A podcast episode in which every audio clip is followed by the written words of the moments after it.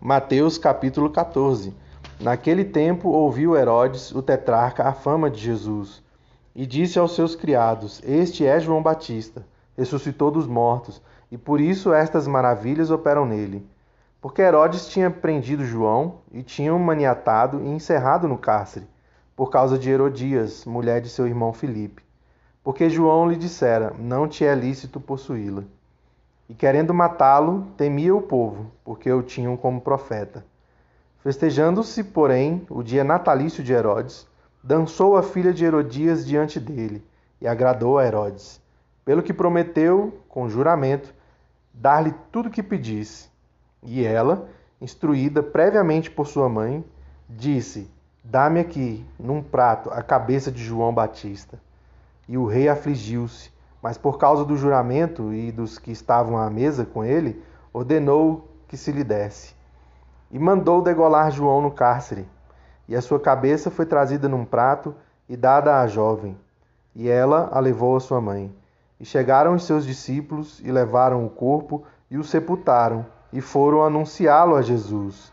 E Jesus, ouvindo isso, retirou-se dali num barco, para um lugar deserto, apartado, e sabendo o povo, seguiu a pé desde as cidades.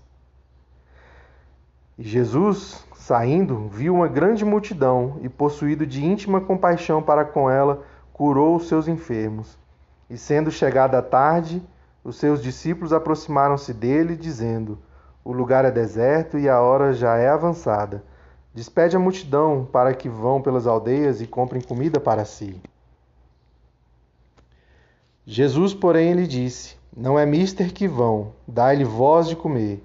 Então eles lhe disseram: Não temos aqui senão cinco pães e dois peixes. E ele disse: Trazei-mos aqui. E tendo mandado que a multidão se assentasse sobre a erva, tomou os cinco pães e os dois peixes, e erguendo os olhos aos céus, os abençoou, e partindo os pães, deu-os aos discípulos, e os discípulos à multidão.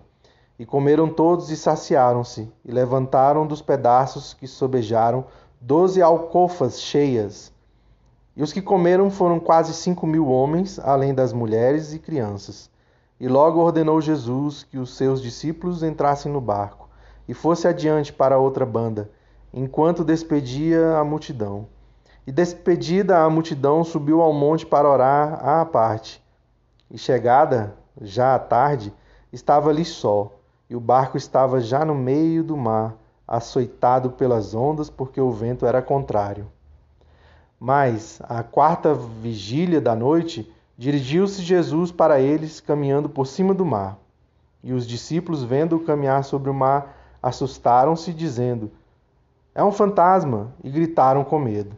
Jesus, porém, lhes falou logo, dizendo: Tende bom ânimo, sou eu, não temais.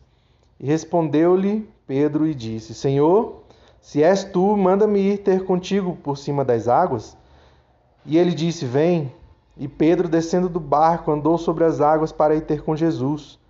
Mas sentindo o vento forte, teve medo, e começando a ir para o fundo, clamou, dizendo: Senhor, salva-me. E logo Jesus, estendendo a mão, segurou-o e disse: Homem de pouca fé, por que duvidastes? E quando subiram para o barco, acalmou o vento. Então aproximaram-se os que estavam no barco e adoraram-no, dizendo: És verdadeiramente o Filho de Deus. E tendo passado para outra banda, chegaram à terra de Genezaré.